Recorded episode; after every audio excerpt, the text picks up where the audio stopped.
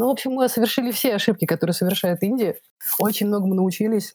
И вот после двух с половиной лет разработки вышли такими э, зубастыми товарищами, которым есть что рассказать, на самом деле, о том, как делать игры. Мы не стремились к уникальности ради уникальности совершенно точно. Мы делали то, что нам казалось правильным на каждом этапе, и мы так хорошо, как мы могли это сделать. Мы себе не позволяли спуску. У нас нет такого, что «Ой, ну мы маленькие инди, давайте сделаем фигню». Нет, мы делали как большие ребята во всех аспектах.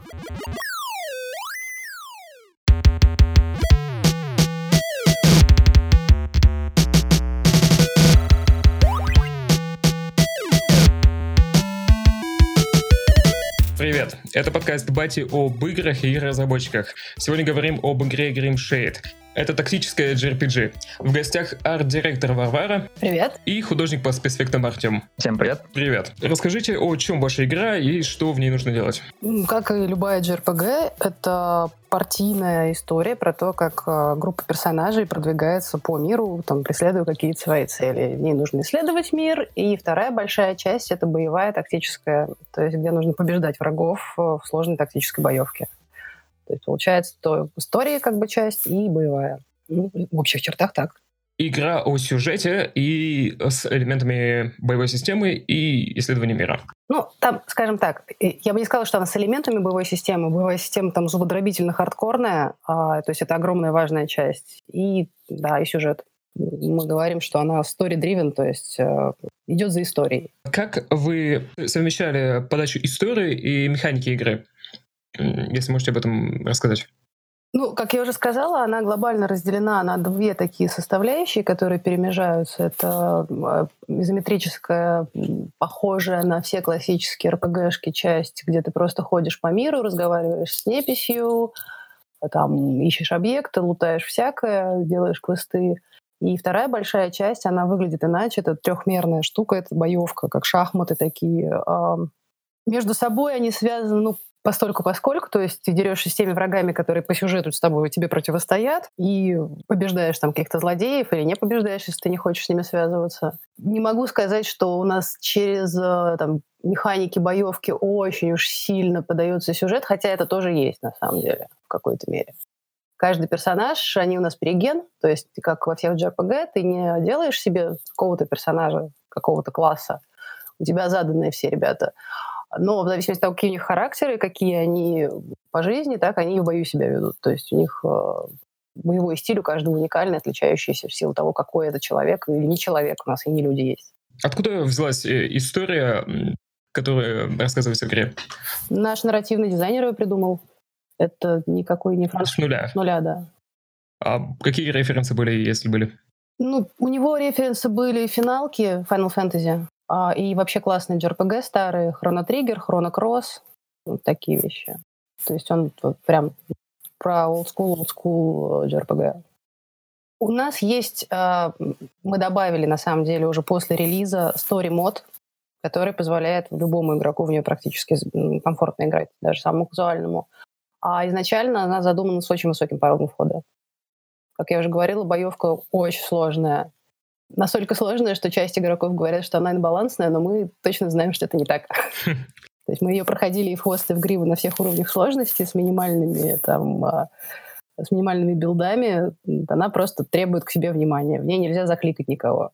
Нужно сидеть и думать. Как вы создавали? Да, она по типу шахмат сделана. Я не так часто и не так много играю в JRPG, и это обычная практика для JRPG? Нет, а мы на самом деле, кажется, сделали что-то новое, используя, естественно, кусочки там разных старых вещей. То есть э, мы сначала смотрели на Darkest Dungeon. Если ты знаешь, там они... Э, самая фишка, кто в каком ряду у тебя стоит. Но мы до э, Darkest Dungeon, там одна линеечка с одной стороны, другая у врага. И мы не ходим друг к другу на поле, мы деремся с двух сторон.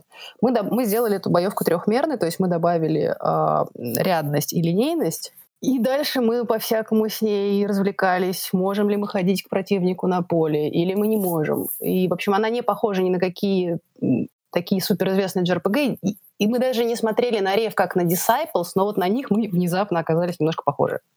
А почему сделали решение не заходить на сторону врага? Мы до сих пор думаем, правильно ли это было или нет. А, там сложности технические, а, с точки зрения, там, как будут проигрываться анимации и так далее. Но, возможно, мы э, во второй главе игры добавим все-таки и чардж, и при движении на поле противника, удар милишников туда во второй ряд. В общем, эта механика, она в принципе существует как э, обвязка кодом. Мы не смогли придумать, как ее красиво реализовать визуально сейчас. И она, в принципе, сейчас не нужна, но добавить ее можно будет, возможно, даже интереснее. Будет вторая глава, то есть целиком первая игра — это первая глава или только первый эпизод? И через дополнение появится вторая глава? А мы на Кикстартере говорили, что у нас будет минимум три части. Три части игры? Да, история очень большая. Она, если ее вот так представить полностью, мне кажется, что там почти 100 часов геймплея. На все три части. Да, и маленькая инди-студия сделать 100-часовую большую вот эту РПГ, ну, практически нереально. Мы поняли, что мы либо в качестве потеряем, а, либо скомкаем историю. Вот, поэтому мы честно везде говорим, что у нас 20 часов, и мы преуменьшаем, потому что в среднем ее проходит за 40. И это только первая часть. Это были амбициозные планы для инди-студии, но звучит классно. Пока я играл э, и следил за историей, э, для меня большой проблемой было читать текст. Как вы подходили к... Или подходили, думали ли о доступности для понимания, восприятия истории, в том числе чтения ее? Думали. Мы на самом деле, э, так тебе скажу, за два месяца до релиза практически на треть сократили объем текста и очень много переписали историю, потому что поняли, что она слишком литературная. А, ну, очевидно, что нужно делать меньше текста, больше подавать через какие-то игровые события. Это, ну, виллы, на которые, да, мы напоролись. И, с другой стороны, кому-то нравится. Кто-то все читает, кто-то прям... Люди все разные, все по-разному играют. Но мне кажется, что в следующих частях текста будет чуть поменьше. То есть не такие развесистые диалоги. Мы немножко увлеклись, наверное. Нет, я читаю, и даже большие тексты, но для меня лично читать сложно э, из-за дислексии. Я буквально вчера записывал подкаст э, предыдущий, и там была та, та же проблема с игрой. Э, в игре очень маленький текст, и настраивать его никак нельзя. Нельзя не менять ни шрифт, ни размер, ни цвет на фоне, поэтому вот от какого рода проблемах вы думали, в том числе, например, в арт-дизайне, о тональности цветов и том, как это воспринимается э, датониками? Да, думали. А, к сожалению, тут, э, опять же, ну, я все время буду как будто оправдываться. Нет, на самом деле я не оправдываюсь. Мы действительно много сделали. Какие-то вещи не такие удачные, как Ней. Там есть часть интерфейсных решений, которыми я, честно говоря, очень недовольна в том числе и шрифт, и его размер, и читабельность. Вот тут прям точно будет все подкручиваться во второй части очень сильно. Я вообще очень сильно хочу изменить интерфейс. Он мне сейчас не совсем нравится. И будем больше заботиться об игроках, которым там ну, тяжеловато воспринимать в таком виде все это. Конечно, мы об этом подумаем и уже думаем, и уже что-то даже имплементируем в игру. Мы ее не бросаем, мы продолжаем ее все время поддерживать, так что слушаем всех, собираем фидбэк и все это интегрируем. Это, наверное, большая часть и важная часть разработки игры как э, JRPG в преподнесении информации в доступном понятном виде. Да. В идеале, конечно, было бы все это озвучить, но мы себе пока позволить такого не можем. В игре есть персональные выборы, когда игрок э, принимает решение за, за персонажа, которого играет. Этот персонаж сам э, проговаривает несколько вариантов вопросов, и игрок из них выбирает. Почему так сделано и для чего? А обычно в RPG такого нет. И если диалоги происходят, то они происходят с персонажами. То есть э, любой выбор находится в контексте взаимодействия с другим персонажем. А у нас, э, как все знают, персонаж главный его зовут Киба, он мальчик специальный. А на самом деле все выборы, которые делает он наедине с собой, склоняют его к свету или к тьме, или оставляют его в балансе. И эта штука во второй части будет сильно влиять на геймплей за Кибу вообще. Это такой небольшой спойлер. Что касается остальных выборов, э, которые делает либо сам, либо делает э, с участием других персонажей, они сильно влияют на то, как будет выглядеть, например, концовка. У нас три варианта концовки. Все такие хорошие, что все всегда находят только один самый хороший. Вот. Ну да, их там больше. То есть они, они похожи, но персонажи по-разному себя ведут, они э, откликаются на то, как э, с ними обращался игрок в процессе, и по-разному, с разными эмоциями уходят. Соответственно, мы, естественно, перенесем сейфгеймы во вторую часть, и отношения, которые игрок построил в первой части, будут влиять на отношения в команде во второй части. И то же самое продлится на третью часть с, э, со второй. Конечно, мы хотим вообще протянуть эту всю длинную историю и развить возможность э, вариативности сюжета, и не бросим это точно. И вот это вот такой задел на вторую, третью часть где-то будет сильно влиять. Выглядела ли игра в начале так же, как она выглядит сейчас? Категорически нет. Она была полностью в 2D, э, без 3D персонажей. Она должна была быть на спрайтах, анимированных в спайне. И она должна была быть супер-супер стилизованная, с очень стилизованной такой флотовой графикой. Я тут нашла свою арт-библию, которую писала два с половиной года назад и прослезилась. Да, в общем, она выглядела совсем-совсем иначе. Не могу сказать, хуже или лучше, просто вообще по-другому. И в процессе разработки она просто стала сама каких-то вещей требовать, как, как живое существо, расти, меняться, и вот пришла к тому, какая она сейчас. Как в случае с интерфейсом, это окончательное решение, или ты тоже хочешь изменить что-то? Я... Нет, на самом деле, вот касательно самой, самого визуала игры я сейчас довольна. А я подумаю, может быть, я чуть-чуть поиграюсь с нашим селшейдингом на персонажах как-то вот туда чуть подвигаю. Но в целом нет, сейчас визуал меня устраивает глобально. То, то, что получилось, это, на мой взгляд, выглядит очень хорошо. Ну, опять же, я человек предвзятый. Может, немного о спецэффектах? Артем сидит, молчит. Артем. Без проблем. Я могу в целом э, присоединиться к тому, что сейчас описывала Варвара, и добавить немножко то, что у нас э, насчет э, каких-то принципов и а, отношение к игре, а, много на самом деле исходило из того, что требовалось очень хорошее качество.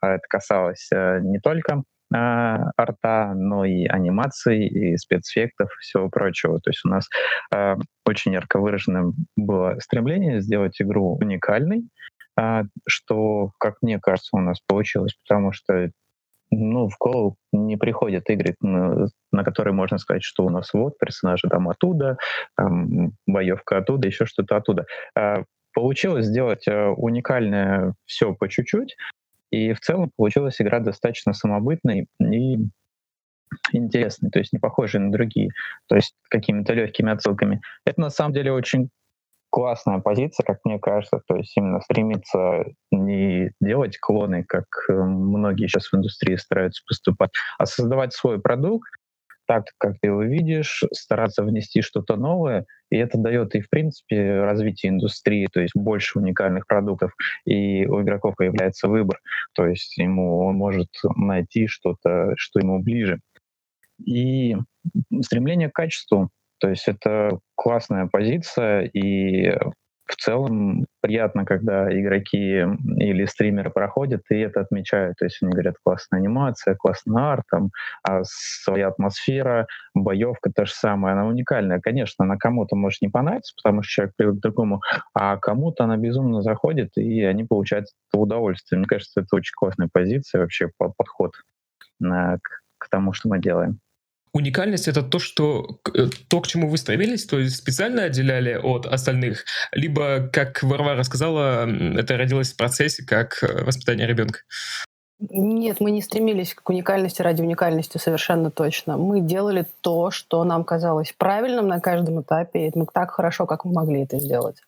Просто из этого ну, оказалось, что да, Тёма совершенно правильно говорит про подход к качеству. Мы себе не позволяли спуску. У нас нет такого, что ой, ну мы маленькие инди, давайте сделаем фигню. Нет, мы делали как большие ребята во всех аспектах.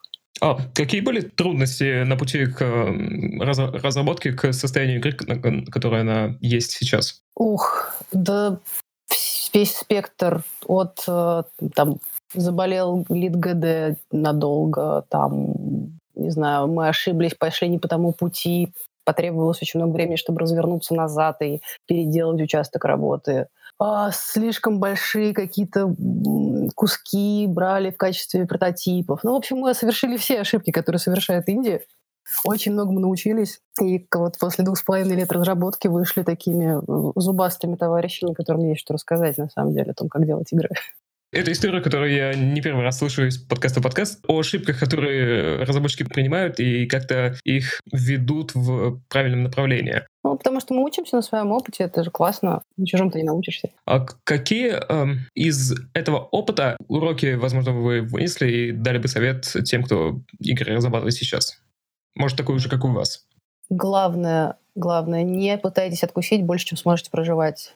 А начинать надо с малого, начинать надо с маленьких участков. Прототипировать нужно на бумажках заранее. А не нужно набирать там кучу художников, которых будет нечем занять. Игра должна работать буквально на шишках и желудях, на заглушках и на цилиндрах, и только после этого она должна обвешиваться финальным артом. То есть нужно строить дом с э, фундамента, а не с крыши. И никогда, да, повторюсь, не, не замахиваться на то, что ты никогда не сможешь осуществить. То есть тут очень важно планирование разработки и оценка собственных сил. Мы на этом наелись, будь здоров, но теперь вот стали умные, опытные и очень-очень стараемся про время думать, про то, сколько займет каждая часть э, разработки.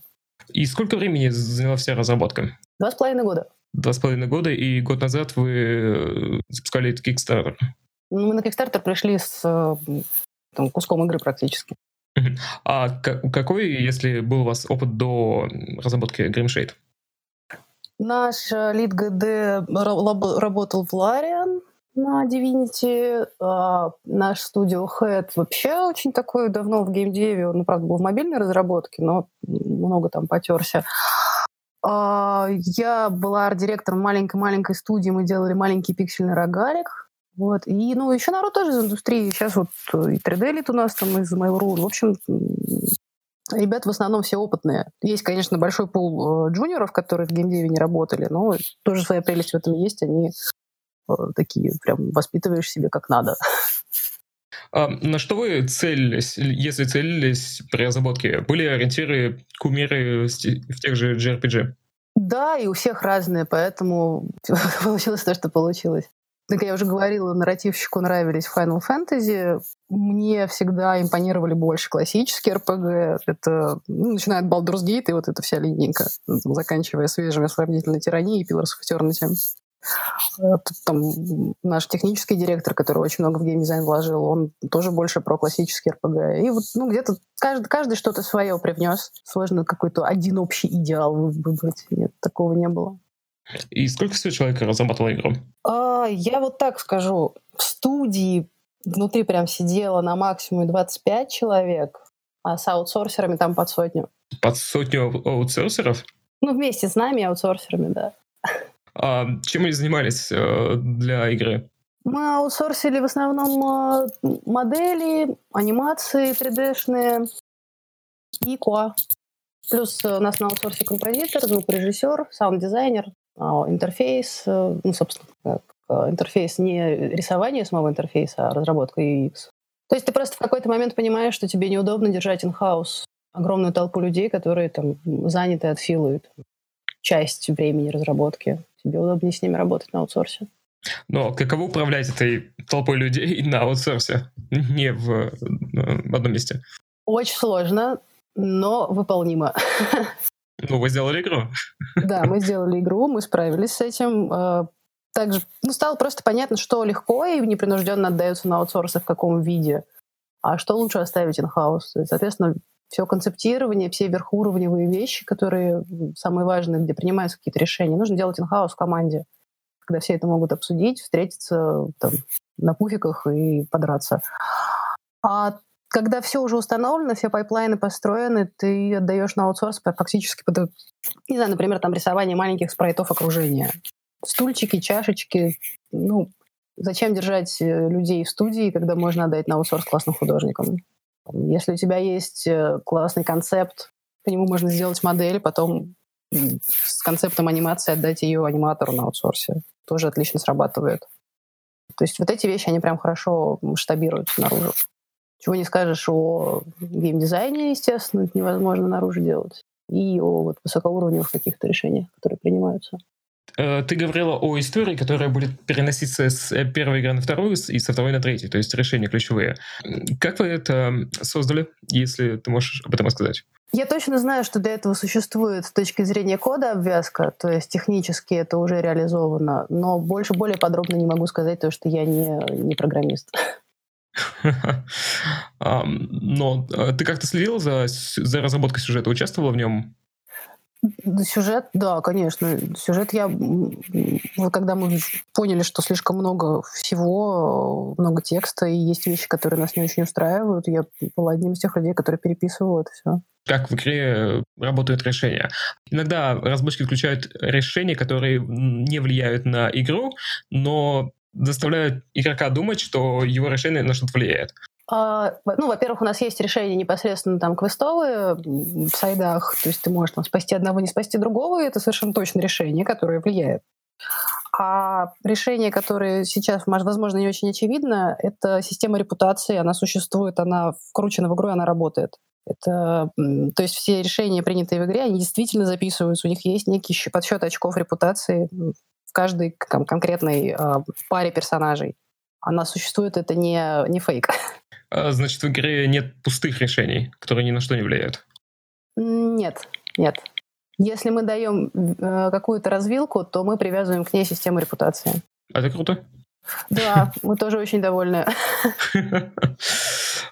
Гримшейд вышла 26 марта. А какие у вас были ожидания от релиза и оправдались ли? Ну, а, мы получили сначала mostly позитив, потом просто позитив, то есть у нас было больше 80% положительных отзывов на стиме, это очень радует. А, очень интересно смотреть было, что нас стримят, стримят прям всю игру, прям сериями, то есть э, очень понравилось то, что практически нет равнодушных игроков. А, либо игра очень нравится, либо очень не нравится.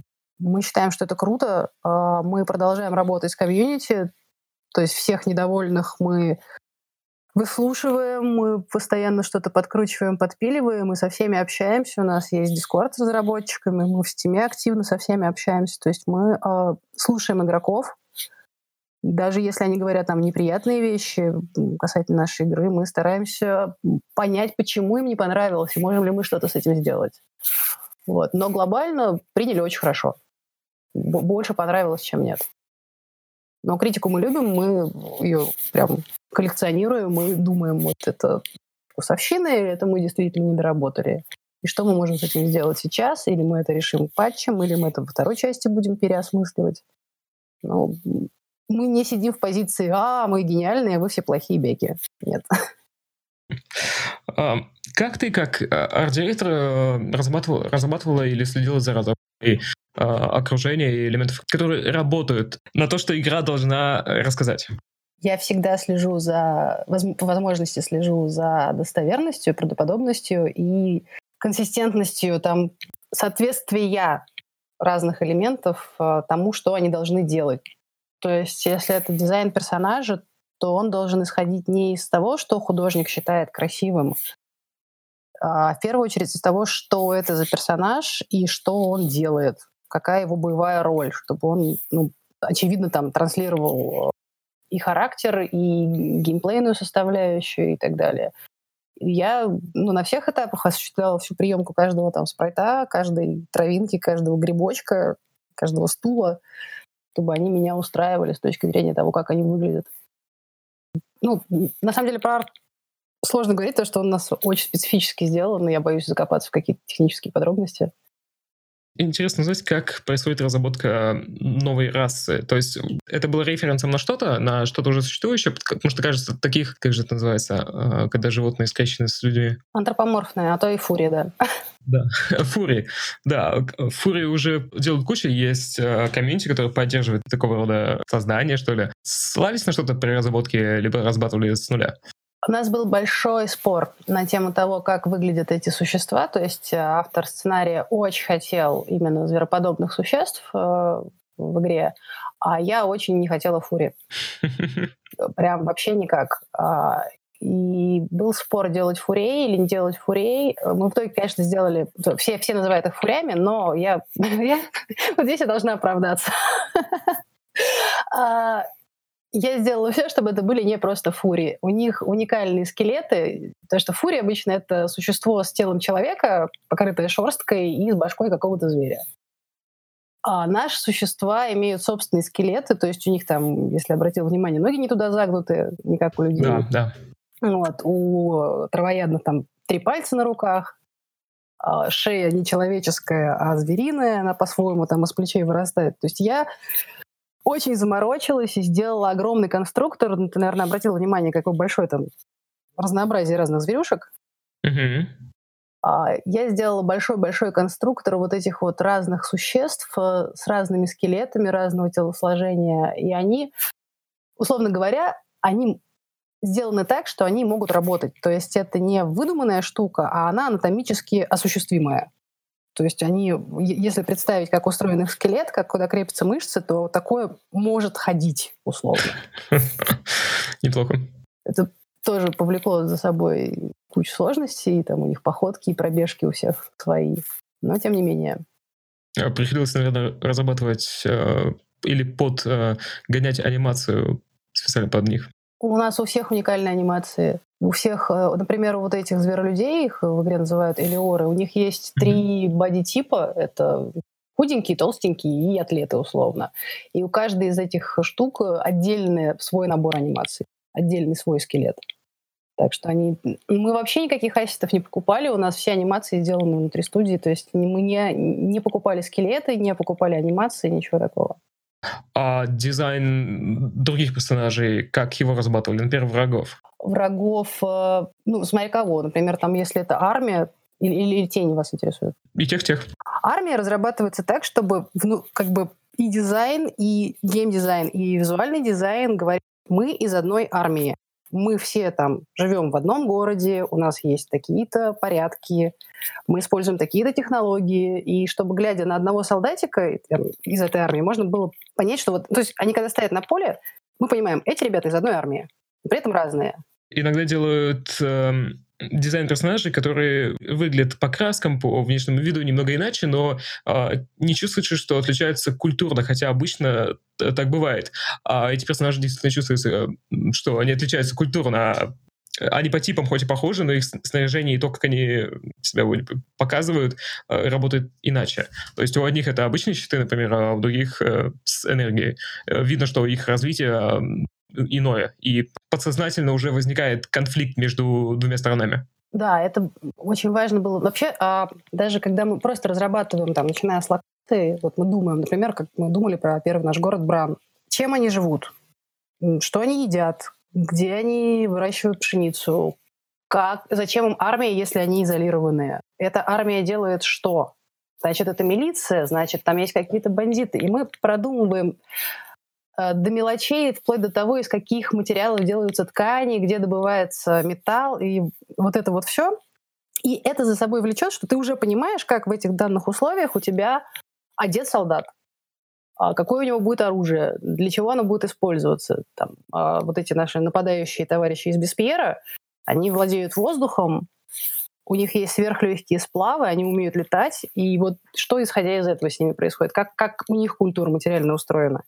То есть на самом деле мы себе всегда задаем очень много вопросов, почему это так, как это работает, и стараемся максимально честно себе на них ответить. И исходя из этого уже разрабатывать и дизайн, и визуальную составляющую всего. И это сложно. Ну, мне кажется, по этой причине и ты веришь в этот дизайн, потому что за ним очень много всего продумано, и оно взаимосвязано. А сколько еще стоит за историей? Вы сказали, что э, часть урезали, но много ли в целом было выкинуто из истории? Сейчас не выкинуто. А, то есть, а... Я имею в виду, эм, такая глубокая проработка, она подразумевает, что есть эм, правила, которые игроку не объясняются, но которые так или иначе преподносятся через игру. И, может быть, часть из этих правил э, просто внедрены в игру, э, опять же, про проработку мира, про его предысторию, но в игре никак не присутствует довольно большой пласт. У нас есть огромные там таблицы, как, работает этот мир, но часть этой информации можно прочитать во внутриигровой литературе. Она там не впрямую подана, а в виде каких-то рассказов, каких-то побасенок, э, в книжках, свитках, фресках. Там как раз генезис мира рассказан. Да, часть информации, конечно же, не попала и, в принципе, не обязательно должна попадать в игру. Зачем? Она нужна скорее нам для того, чтобы мы себе отвечали на вопросы и делали мир достоверным. Но могу сказать, что по мере там, продолжения игры мы будем больше, более точно, более открыто объяснять вообще, как это все работает и что же происходит. Хорошо. А, о дизайне персонажа снова. А, как а, создавалась тень? Ой, тень — это наша прекрасная художница Марина Галушка э, делала большое количество набросков этих монстров. Мы искали, как они вообще, что это такое, как оно может какую форму принимать. Мы показывали даже в группах у себя старые концепты. Мы очень-очень много перебирали их и вот остановились на таком... А, у нас с ней был... Есть любимый персонаж, такой есть мультик «Долина папоротников». И там есть злодей Хексус. Он такой из нефти весь текущий, какой-то вот маслянистый. И мы решили, что наши существа темного эфира, они должны вот на него рефаться с точки зрения физики — вот, а потом, я уж не помню, кто придумал добавить им какие-то анатомические подробности. Кишочки там, зубки. И форма их, э, пока играл, э, форма теней, она немного говорит о том, как они себя ведут. Конечно. Что, да, что, что по-моему, очень круто передано. Вообще, арт-дизайн в игре классный, и это, наверное, большой плюс тебя, как арт-директор. Ну, мне и моим прекрасным художникам. Конечно. Команда. Да, все, всей, всей команде, кто разрабатывал Grimshade. Мы рады, спасибо, очень приятно. На чем разработана игра? Я не совсем понял, какой-то движок. Unity, но мы, насколько я знаю, не пользовались ничем почти из того, что она из коробки умеет, и весь инструментарий у нас самописный для нее. То есть все наши редакторы и так далее там а, созданные внутри студии. Учитывая малый срок разработки, ну, два с половиной года, такая игра комплексная и большая, потрясающая. я, а, я немного ошеломлен. Это, это, э, это круто. Мы очень старались. У меня, на самом деле, вопросы закончились. Ой.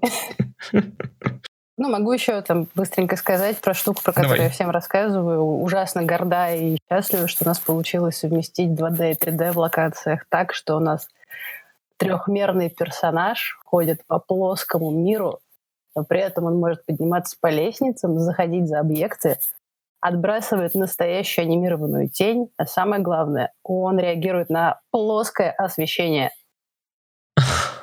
Это такая хитрость. Он подходишь к какому-нибудь там огню, и у тебя персонаж становится освещен огнем.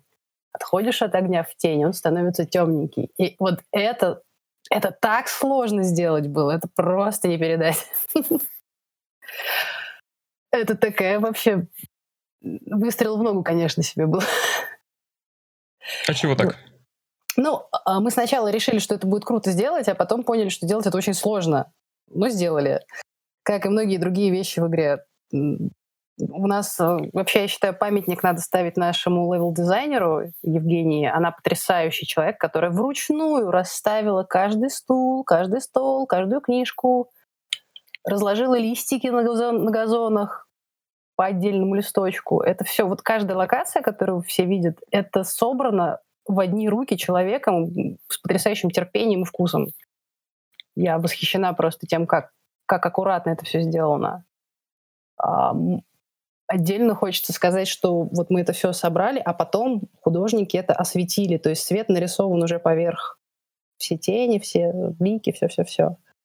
Что тоже очень круто и сложно, и очень здорово работает сейчас, на мой взгляд. Вот.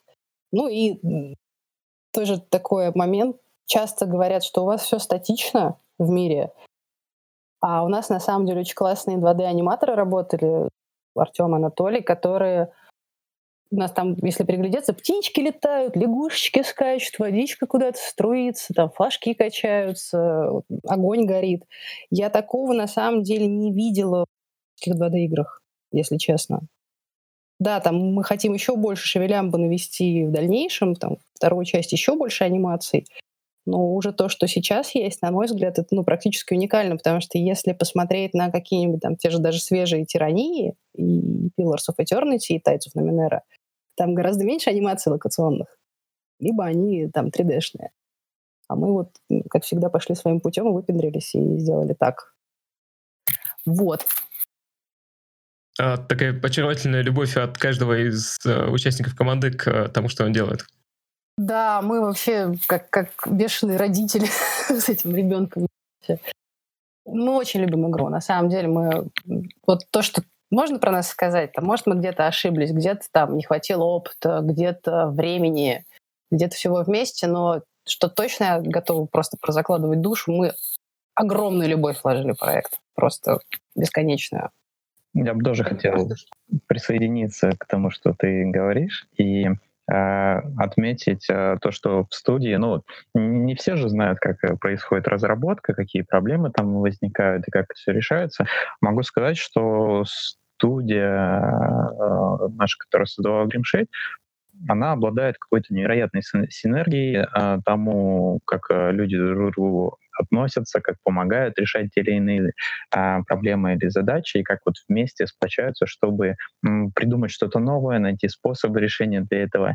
И без а, действительно какой-то большой любви к проекту, к тому, что мы делаем, м, наверное, нельзя было бы создать то, что у нас есть. Тут, конечно, а, отдельную заслугу нужно э, поблагодарить э, э, руководителей за то, что они собрали такую команду, собрали таких людей а в одной студии, которые создали эту атмосферу. И отдельное, конечно, спасибо за тот комфорт и тот э, творческий дух, который был создан там в арт-отделе, и как мы это все э, придумывали, помогали, развивали. И это было на самом деле очень классно, очень интересно. Все наверняка многому научились в процессе, и в итоге получили безумно сплоченную и очень-очень сильную команду. Я думаю, ну, все, кто работал над проектом, они а, немножко гордятся собой, и им приятно, конечно, когда а, игра заходит, и люди оценивают ее позитивно, потому что не все, наверное, смогут увидеть и узнать, какое количество труда, сил безумное было вложено в проект на этапе его разработки, потому что сделано колоссальное количество работы и действительно в какие-то достаточно для нас сжатые сроки при такой маленькой команде. Ну, на этом, наверное, все. Подкаст немного коротенький получился. Я могу только пожелать удачи э, в разработке следующих двух частей и в доработке текущей по всему, что э, нужно, что не нравится, но что нужно воспи- воспитать или сделать своим любимым дитя. И Grimshade доступна в Steam и в GOG. В конце года, возможно, будет доступна на Switch, да? Да, да, да. Мы уже занимаемся портированием. С Nintendo у нас все подписано, все хорошо покупайте и играйте, потому что это хорошая игра, и разработчики очень любят. И буду ждать ваши отзывы. Да, приходите к нам на Steam общаться, мы открыты к общению и вообще очень человечные товарищи. И, наверное, не только Steam? Discord, Steam, ВКонтакт, Facebook, пожалуйста, мы везде со всеми общаемся, отвечаем, мы не зазнайки, нам очень интересно мнение всех наших игроков. Всех очень любим. Спасибо, что пришли на подкаст. Спасибо, что позвали. Спасибо, что позвали. Да.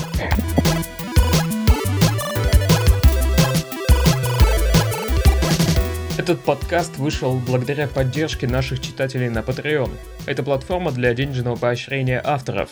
За поддержку патроны получают награды и расширенный контент. Еще на странице есть цели, к которым мы стремимся, и которые сделаем, как только наберем нужную сумму. Оцените подкаст и напишите отзыв. Это продвинет шоу в агрегаторах и поможет нам понять, как лучше развивать его. Спасибо за поддержку.